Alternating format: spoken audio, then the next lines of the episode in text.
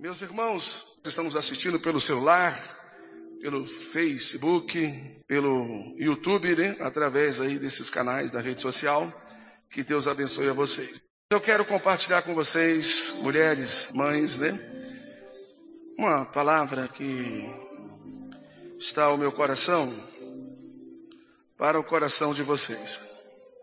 E o meu coração se voltou para algumas mulheres, se são mães ou não. Algumas delas sim, outras não sei afirmar. Mas algumas mulheres que a Bíblia não cita os seus nomes. Elas são anônimas. Atenção, são anônimas. Por quê? Porque tem muitas mães que de repente o seu nome não está aí no rol de membro da igreja, o seu nome não está na lista das notáveis, você não é percebido e não é conhecida, de repente seu nome não consta como quem tem alguma habilidade em especial. Todavia você também é muito especial para Deus. Todavia Deus te conhece. Deus conhece o seu coração. E eu quero falar um pouco sobre algumas dessas mulheres que todos vocês já conhecem, mas que a Bíblia nem sequer cita os seus nomes. No Evangelho de João, no capítulo 4, versículo 7 a 18, aparece a, a história de uma mulher que a Bíblia a chama de mulher samaritana. Diga se pode, samaritana. Samaritana não é o seu nome. Olha lá, e veio uma mulher de Samaria tirar água. Samaritana porque veio de Samaria. O nome dela não era samaritana. Diz a lenda popular, a lenda popular que era Susana. Viu, Susana? Mas não tem nada a ver, só chorar. Diz a lenda popular que era Susana, mas a Bíblia não fala qual que era o seu nome.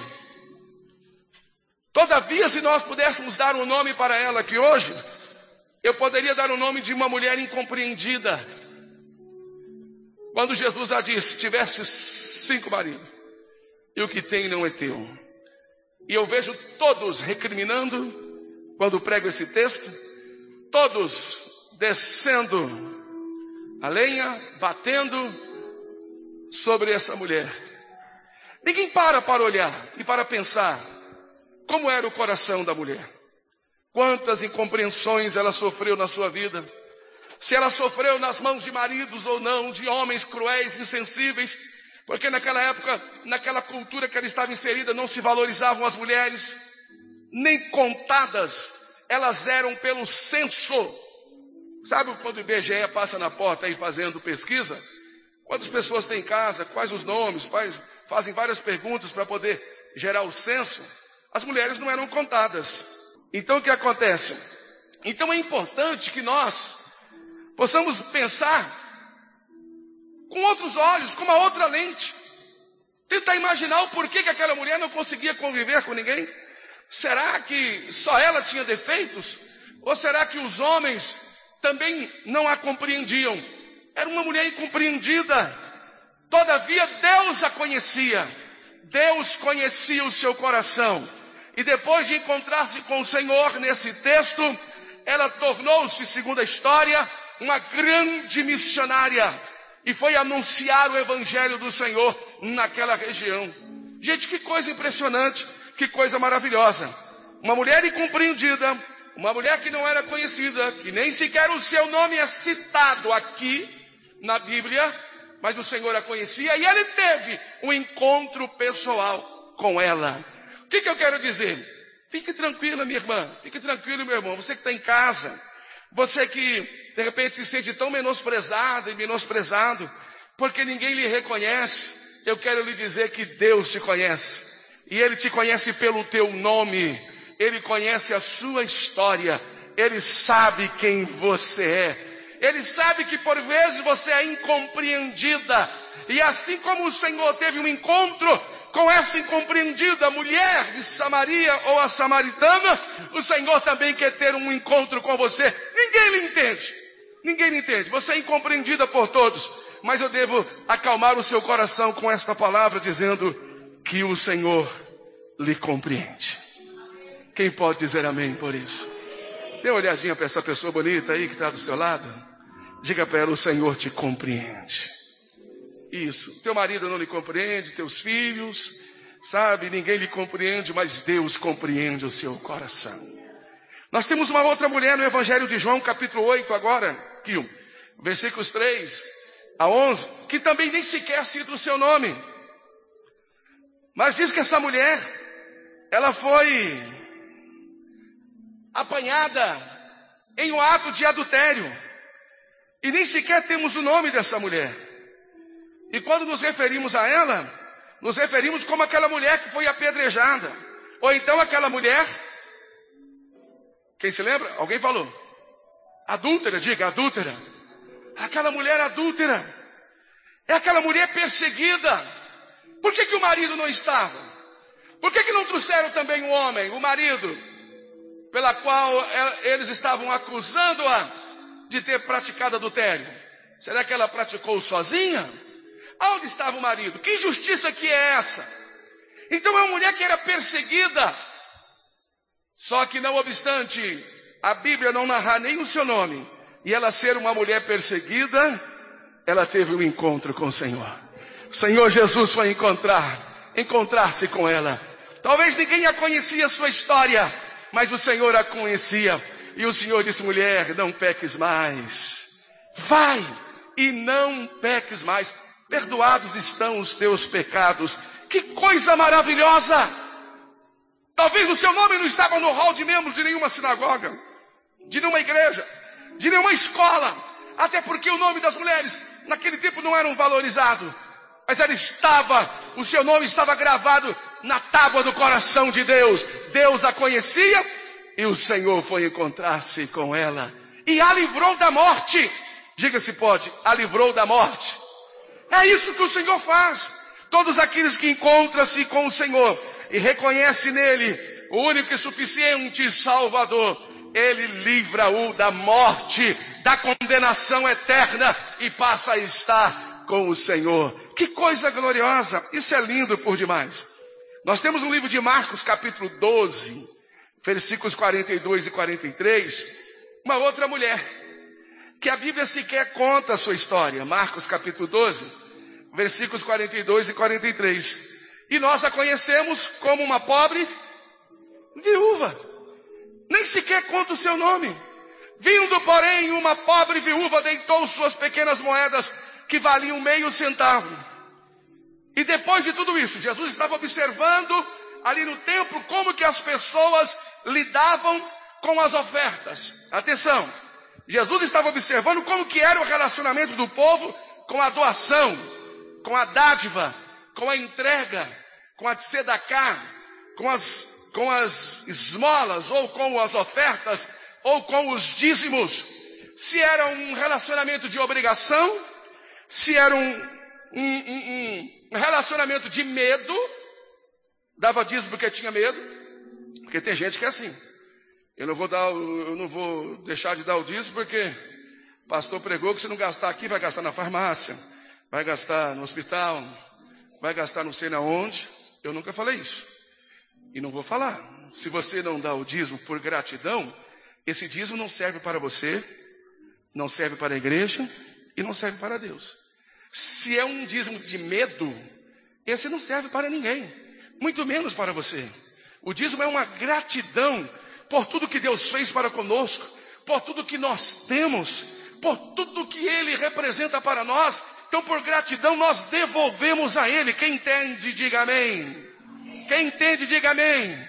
Diga assim: se o dízimo não for por gratidão, diga ele não serve.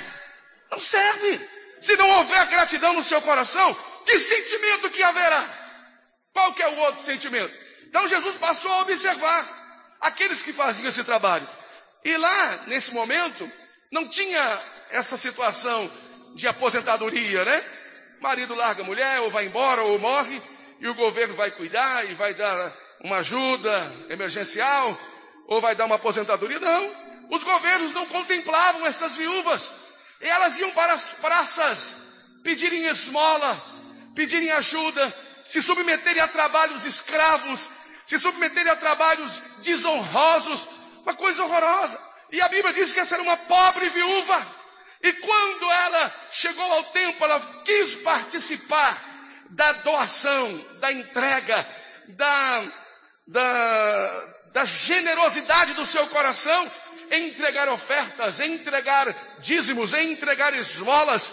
E quando ela deu aquela sua oferta, o Senhor Jesus avaliou o coração de todos e disse: aquela mulher deu mais do que todos, porque não deu do que sobrou, não deu do resto, não deu com medo, não deu com raiva, ela deu por gratidão, porque apesar de enfrentar as dificuldades, sendo uma mulher, mas ela, do que ela conseguiu ganhar, ela veio com gratidão e de coração devolveu na casa de Deus. Olha que coisa linda. Nem sequer a Bíblia cita o seu nome. A chamamos de uma pobre viúva, mas Deus a conhecia a ponto de ser elogiada pelo Senhor. De repente, esse pastoreio não consegue te elogiar, passa por mim, e eu não consigo, às vezes, alcançar a bondade de todos aqui para agradecê-los, mas eu quero lhe dizer que Deus conhece o seu coração e Ele sabe te elogiar pela gratidão que você tem tido para com essa casa. Aliás, aproveito para agradecer as dezenas de mamães e viúvas que nós temos aqui, e não viúvas também, e homens também, sinceros a Deus, as suas ofertas, nos seus dízimos, na manutenção desta casa. Nós passamos, estamos passando ainda por um momento difícil nesse país, momento de pandemia, sem poder nos reunir e tantos compromissos que nós temos, mas nunca faltou a gratidão no coração desta igreja.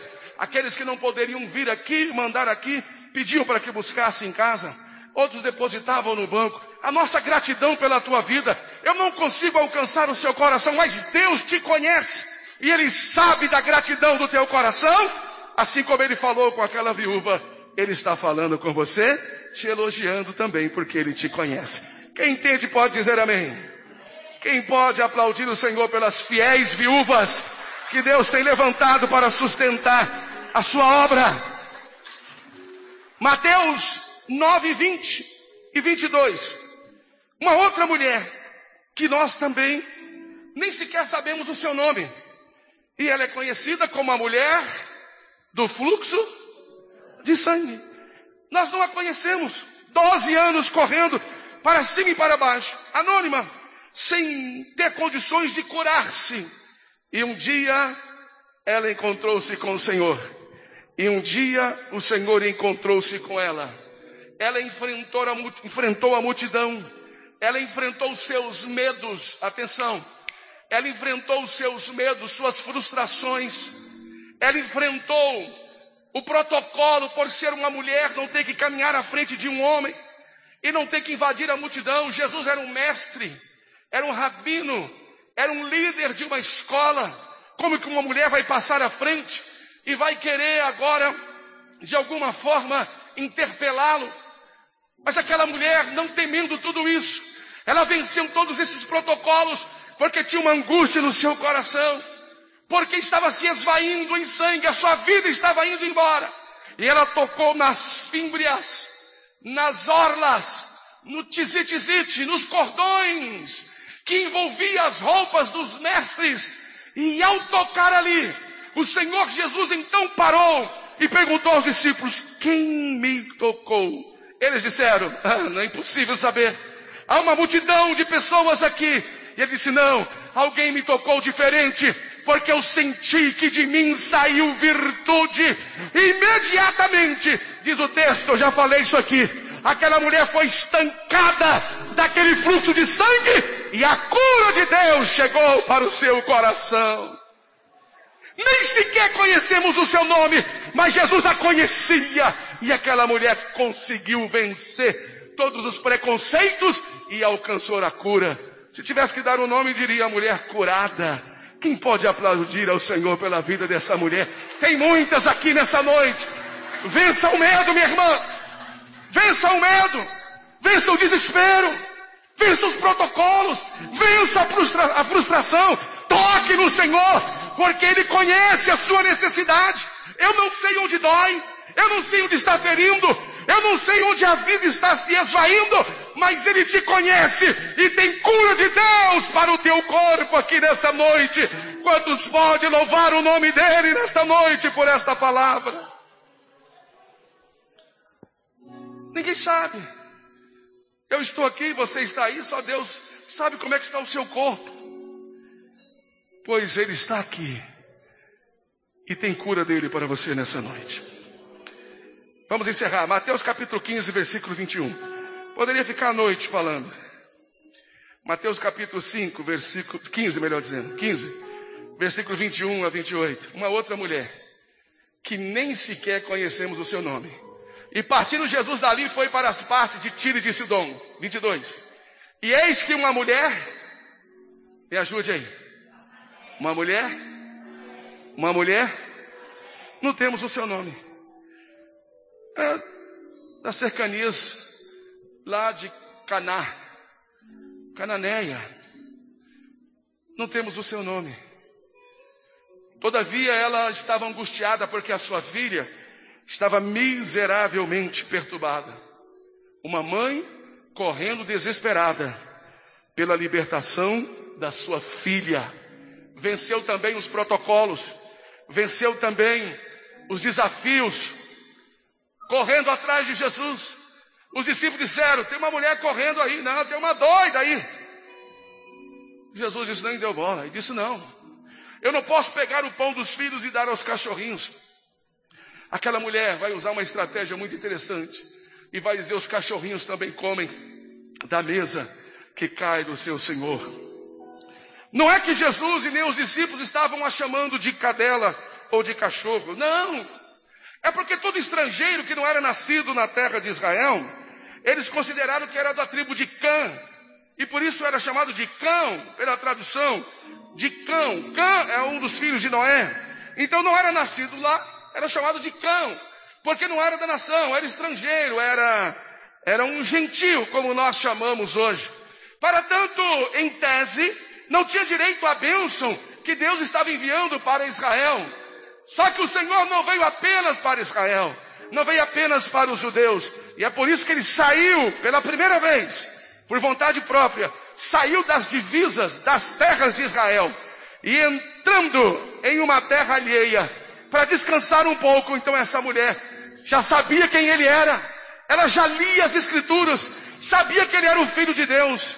E ela disse: Eu sei que vai chegar um dia, em outras palavras, vai chegar um dia que a salvação também virá para nós, que não somos judeus, que somos gentios, e nós comemos das migalhas que caem da mesa. O Senhor disse: Nem em Israel eu vi tanta fé. A mulher recebeu a bênção, alcançou o coração de Deus, e diz a Bíblia que a sua filha foi automaticamente liberta daquele mal que a perturbava. Que coisa maravilhosa! Encontrou-se com Jesus, nem nome a história registra, mas o Senhor a conhecia. Tem uma outra, Lucas capítulo 13, versículo 11. Vamos encerrar por aqui. Lucas capítulo 13, versículo 11. Olha que interessante. E eis que estava ali uma mulher que tinha um espírito de enfermidade. E havia 18 anos que andava, que andava. Essa mulher é conhecida como uma mulher corcunda, encurvada. Só olhava para o chão. Pensamento negativo. Não conseguia olhar para cima. Não enxergava as coisas boas. Não tinha otimismo não enxergava a bênção de Deus, só via o negativismo, só enxergava a maldade. A primeira resposta era sempre negativa. Sabe aquelas pessoas que são negativas, as primeiras respostas são sempre negativas. Ah, não vai dar certo. Ah, eu acho que não. Isso eu não vou conseguir. Com a mesma força, ela poderia dizer: vai dar certo. O Senhor vai conosco. Cremos em Deus. Mas aquela mulher andava encurvada. Há um espírito que pesava sobre o seu corpo e a fazia andar encurvada nem sequer conhecemos o seu nome, mas ao encontrar-se com o Senhor, o Senhor disse: mulher, levanta-te, endireita-te, e ela se endireitou e passou a olhar para o Senhor e foi curada naquele mesmo instante, porque o Senhor a conhecia. Ninguém sabia, nem sequer conhecemos o seu nome, mas o Senhor a conhecia. E eu vou ler o último, esse aqui é legal. Lucas capítulo 4, versículo 38 e 39. Olha que legal que está escrito aqui, nós vamos orar. Lucas capítulo 4. Isso, 38 e 39. Ora, levantando-se Jesus da sinagoga, entrou na casa de Simão E quem é que estava lá? E quem é que estava lá? Nem nome tinha. Sogra. E a doença era simples em tese, era o quê? Uma febre. Por que, que o autor vai colocar aqui que Jesus curou uma febre? Sendo que ele tinha muitos relatos que Jesus ressuscitou o morto, levantou o paralítico, curou pessoas das lepras, não é isso? Fez tantos milagres grandes. E agora citar só que ele curou uma febrezinha. Mas ela era sogra de quem? Do Pedrão. Alguém importante. Alguém que tinha influência na sociedade. Alguém que representava Deus também na pregação do Evangelho, um dos apóstolos do Senhor. Então o autor fez questão de colocar, não citou o seu nome. É muito próprio da cultura. Mas Deus conhecia. O Senhor conhecia Pedro. E não apenas Pedro, mas conhecia também a sua sogra. E era uma simples febre. E o Senhor a curou. Deixa eu dizer uma coisa. Vocês viram dizer aqui que Jesus curou uma pessoa com 12 anos se esvaindo em sangue, fluxo de sangue. Vocês viram aqui o Senhor libertando uma pessoa que estava prestes a ser apedrejada para alcançar a morte. Vocês me ouviram dizer que Jesus curou uma mulher que estava há mais de 18 anos corcunda, olhando para o chão. Vocês me ouviram dizer que o Senhor curou a filha de uma mulher que foi atrás de Jesus porque a sua filha estava violentamente perturbada e o Senhor a libertou. E agora, vocês estão vendo Jesus me ouvindo falar e vendo falar que Jesus curou uma febre. O que, que a Bíblia quer nos ensinar? Não importa o tamanho do seu problema, desde que seja uma pequena febre ou um qualquer problema maior que está afetando o seu corpo, a palavra de Deus tem poder nessa noite de entrar na tua alma, no teu coração e produzir uma cura, porque Ele sabe o que está incomodando.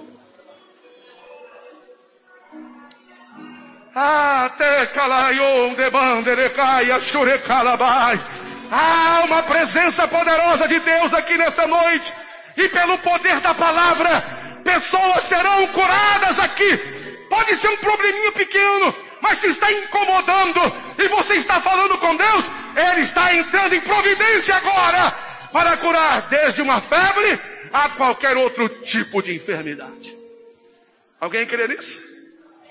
Alguém crê nisso? Então vamos orar para que isso aconteça? Vamos lá? Vamos em pé orar? Tem uma unção de cura aqui nessa noite. Os meus ouvidos espirituais já se abrem eu ouço algemas do inferno sendo quebradas aqui nessa noite. O Senhor vai curar a gente aqui nessa noite. O Senhor vai curar pessoas aqui nessa noite. Se você consegue crer, aí mesmo. Se você puder colocar as mãos aonde está doendo. Se não for possível, coloque-a no coração. Porque Deus vai visitar pessoas aqui agora. Enquanto vocês vão cantar bem bonito aí. Nós vamos orar aqui agora. E assim como Jesus cruzou com o caminho daquela mulher que há 12 anos sofria do fluxo de sangue. Jesus cruzou com o caminho daquela mulher que há 18 anos andava corcunda. Assim como Jesus cruzou o caminho daquela mulher que estava prestes a ser apedrejada e ele a perdoou. Assim como Jesus cruzou o caminho de Pedro. A sua sogra, a simples febre, passou e ele a curou. Ele está cruzando o seu caminho nessa noite. Ele está na tua direção nessa noite. Eu não sei aonde está o mal, mas nós vamos ordenar que caroços desapareçam do seu corpo nesta hora, na autoridade do nome de Jesus Cristo. Nós vamos orar para que o Senhor venha realizar milagres aqui. Infecção, inflamação, dores, aonde quer que estejam esses males.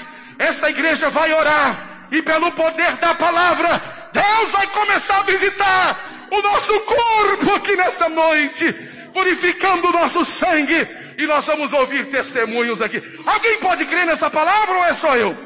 Alguém está crendo nessa palavra? Alguém está comigo aí nessa, nessa fiação, nessa veia? Deixa eu ver se tem alguém comigo aí nessa fé. Porque o poder da palavra está me incomodando aqui. E Deus está falando ao meu coração que é uma noite de curas, o Senhor está passando aqui neste lugar. Então vamos levantar um clamor, toda a igreja. Toda a igreja, um clamor, um clamor agora. E vamos começar a repreender as enfermidades. Porque o Senhor está passando aqui nesta noite. Ah, tem uma unção poderosa de Deus aqui. Deus está visitando a tua alma agora, minha irmã. Deixa Deus visitar o teu sangue, os teus ossos, as tuas veias. Deixa Deus visitar as tuas células. Deixa Deus visitar os teus nervos, o teu cérebro, a tua mente. Ah, em nome de Jesus. Em nome de Jesus, enfermidade. Eu te digo, vai saindo agora. Em nome de Jesus, doença onde você está. Onde você estiver. Caroços vão desaparecendo agora. Pela autoridade do nome de Jesus Cristo. Da planta dos pés ao alto da cabeça, minha irmã. Meu irmão, vai sendo tocado aí agora. Em nome de Jesus.